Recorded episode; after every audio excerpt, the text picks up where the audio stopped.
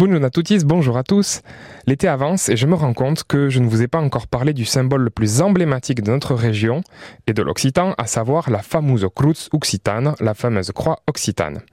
Cette croix a eu plusieurs noms, croix du Languedoc, croix de Toulouse, mais aujourd'hui il est admis qu'elle est le symbole de l'Occitanie dans toutes ses dimensions.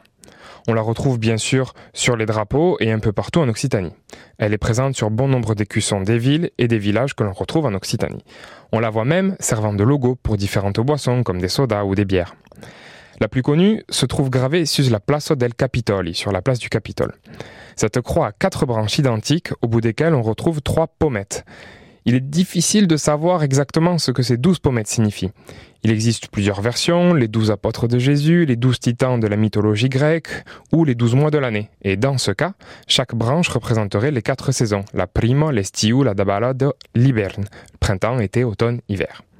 Et bien sûr, les douze pommettes peuvent représenter les douze signes du zodiaque, comme c'est le cas sur la place du Capitole. Souvent, les touristes font leurs petites photos sur leurs signes et les Toulousains s'y donnent rendez-vous avant de se rendre à une soirée, croyez-en ma petite expérience.